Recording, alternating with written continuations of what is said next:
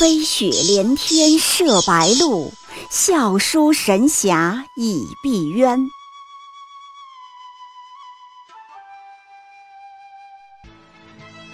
如果说古龙的小说像冰水，越喝越觉得心寒，写透了人情凉薄，那么金庸的小说就像烈酒，起初苦涩艰深，入口醇厚，回味无穷。喜马拉雅主播小昭在海边将陪您一起每天十分钟细细品读金庸，欢迎您的关注与订阅。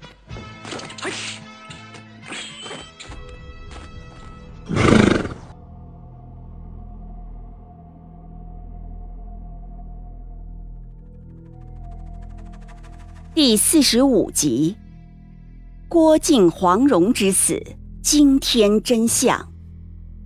下集。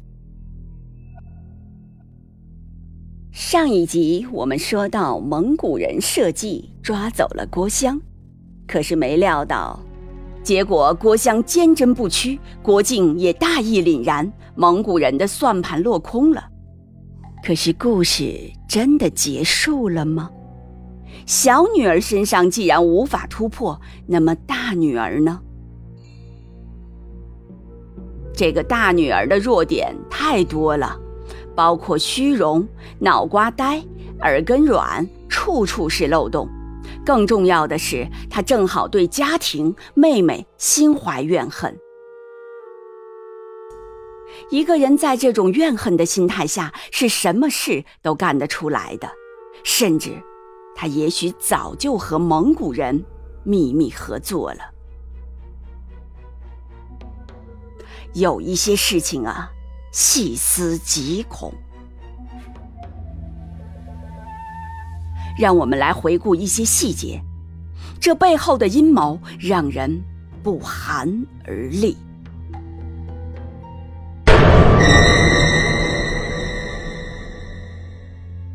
还记不记得这一段情节？有一天深夜，郭襄去襄阳城外的杨太傅庙祭拜朋友。几分钟之后，郭芙就到了现场，说是来找妹妹的。又几分钟之后，蒙古武士尼摩星就出现了，前来抓人。怎么会这么巧？尼摩星怎么会出现呢？哪里来的情报？谁是奸细？是不是郭芙当了带路党，把妹妹出卖给了蒙古人？尼摩星当时对郭芙恶狠狠的，那当然了，演戏嘛。幸亏当时杨过窥伺在侧，出手杀了尼摩星，郭芙和蒙古人里应外合的计划才没有得逞。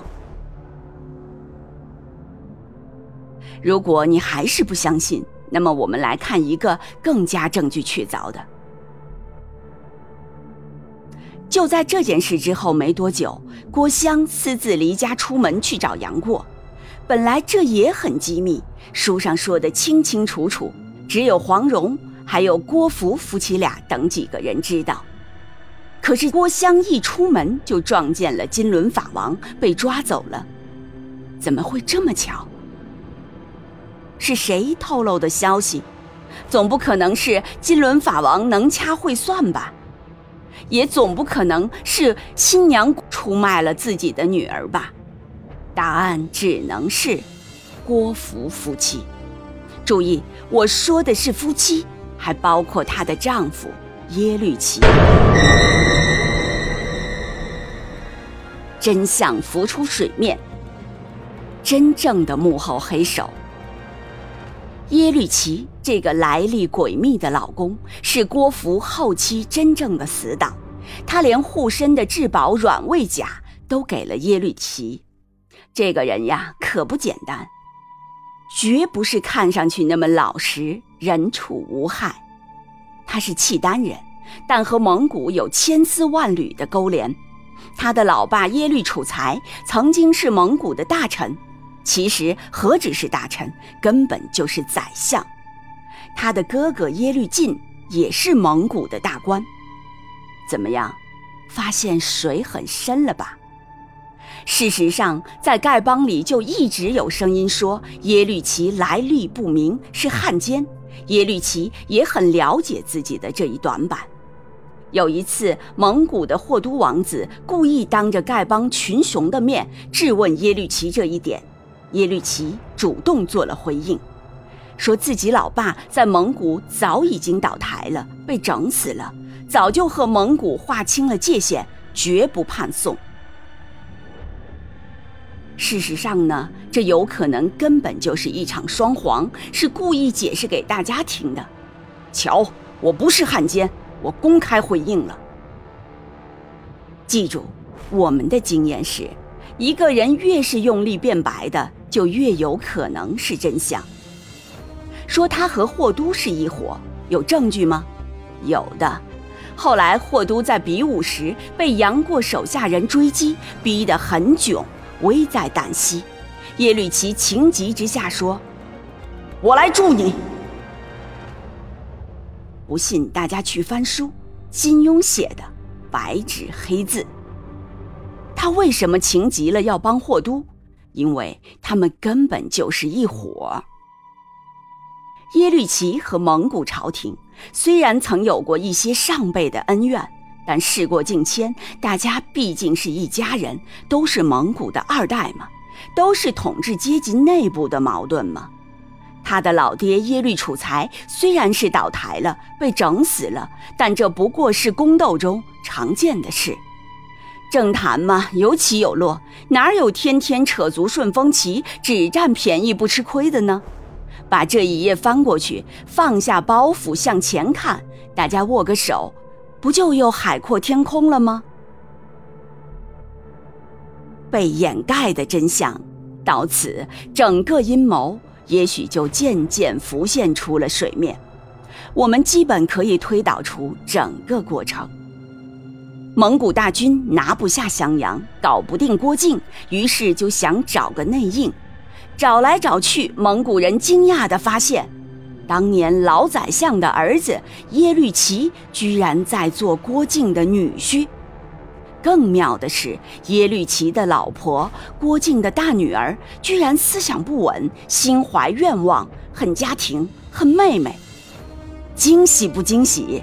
意外不意外？忽必烈何等厉害，肯定立刻带话过去。小齐呀。过去我们对不起你老爸，委屈了你们家。今天我郑重道个歉。不过那都是上一代的事了，我们还是一家人的血脉嘛。现在大哥，我很需要你帮忙，劝劝你老婆和我们一起搞定郭靖吧。请问耶律齐此时该怎么选择？跟着郭靖混到死也是个宋朝布衣，重投大蒙古怀抱，前途无量，延续先父荣光，这会很难选择吗？他就每天给国服吹枕头风。你爸妈心里只有妹妹和弟弟，没有你。你惦记的那个杨过。呵呵，也只有你妹妹，没有你。受这窝囊气干嘛？襄阳关我们屁事儿。跟忽必烈大哥干吧，天下都是我们的。而且你又不用去害死父母，麻烦了软禁起来也就是了嘛。福妹，快下决心吧。你可能会说。我才不信郭芙会背叛。那宋青书呢？为了周芷若，他不也答应给他爹太师傅下毒药吗？再举一条证据：耶律齐的父亲曾经被打倒的耶律楚材，后来果然恢复了名誉。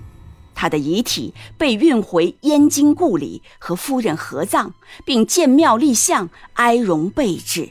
后来又追封为广宁王，谥号文正，无比崇高。这难道不是因为他儿子后来献成的大功在内吗？如果他儿子一直跟着郭靖当乱臣贼子，抗拒天兵，耶律家怎么能平反？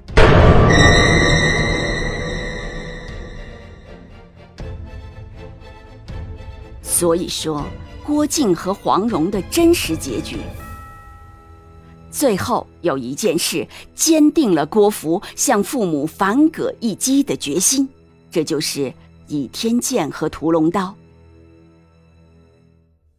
注意，郭靖、黄蓉铸造了倚天剑和屠龙刀之后，把刀给了儿子，剑给了小女儿，那大女儿呢？两手空空，什么都没有。郭靖、黄蓉做的也太露骨了，哪怕你留一点原料，打一把水果刀给大女儿呢？郭芙对父母的怨恨，此刻大概已经是滔天了吧？你不仁，别怪我不义，我再也不守襄阳当苦逼了，我要做武林公主。于是，蒙古至元十年的那一天，也是历史转折的一天，也是充满了诡谲、欺骗和秘密的一天。郭芙把爹妈骗出了城，理由很好找，比如说自己被坏人绑架了之类等等。地点很有可能就是。杨太傅庙，那里是他搞过阴谋的旧地，轻车熟路，而且那里祭奠的是近代名人杨谷，读音很像杨过，他也是特意选在这里给自己的前半生做一个终结。他和耶律齐对蒙在鼓里的郭靖、黄蓉下了手。靠武功偷袭显然是不行的，多半是用毒。当然，可能没有下致命剧毒，而是把父母麻晕了，送到一个秘密地方软禁了起来。这就是他夫妻俩和忽必烈的阴暗交易。与此同时，按照事先约定，襄阳城长官吕文焕开城门投降。由于事发突然，各路高手都救援不及，于是青山遮不住，毕竟东流去。郭靖、黄蓉可能是一直被幽禁到死。也有可能最后放出来了，但也已心灰意懒，就像风清扬那样，无颜再入江湖，无法面对自己的女儿叛国投敌之耻，最后郁郁而终。郭襄只身逃脱了，他知道这一切，但是也无言讲出真相，叛变的是自己的亲姐姐和亲姐夫。怎么面对武林江湖？于是他只好到处说：“父母战死了，这可能是对郭家名誉最好的保护。”看，是不是一切都能得到完美的解释？郭襄后来的看破事情，出家当尼姑，根本不完全是为情所过。不完全是因为杨过的缘故，而是因为还有这样一个惊天内幕在，这才更加说得通。有佐证吗？有的。郭襄有一次出门游历，路过三修台，忽然伤心感慨：“三修，三修，却不知是哪三修。”人生千修万修，又岂止三修？你看这里面有多少无奈？如果他的心事只是杨过，那也不过是一修而已，怎么会觉得千修万修？想必是预感到家庭有大变故，山雨欲来，前途绝望。最后，郭芙的归宿和结局又会怎样呢？金庸没有明写，我们只能在一团迷雾中去寻找蛛丝马迹。他大概离开了叶绿旗，双方背负的心结太大，无法一起继续生活下去的。关于他的最终结局，史料里有一条暗藏的线索：一二七零年，襄阳城破之前。高丽国王曾找到忽必烈，说要和亲，求一个公主下嫁。忽必烈没有答应。可是，一两年之后，忽必烈忽然改口答应了。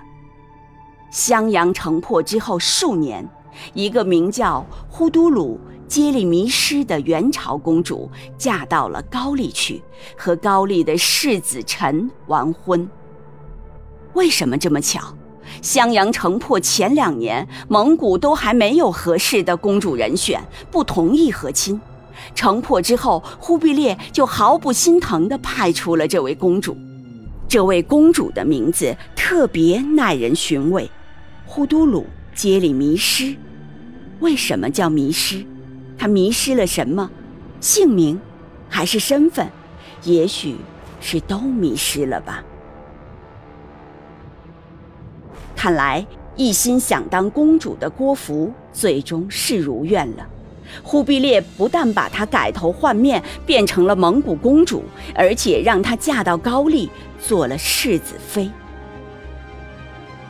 当然，她的代价也很沉重，是永远不能再叫郭芙这个名字，而是要永远顶着一个迷失的公主头衔。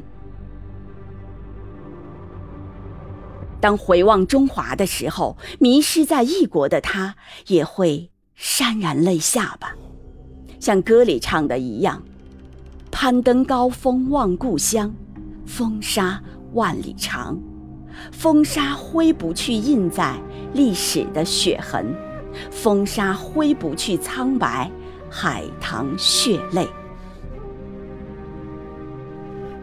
今天，用这种方式。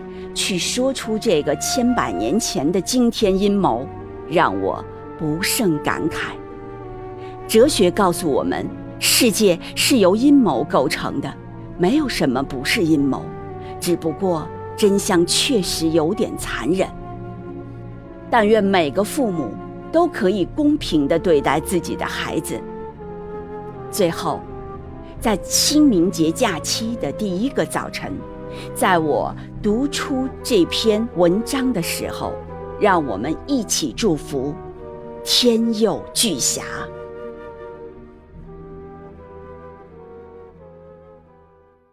喜马拉雅主播小昭在海边将陪您一起每天十分钟细细品读金庸，欢迎您的关注与订阅，每晚八点更新一集，不见不散。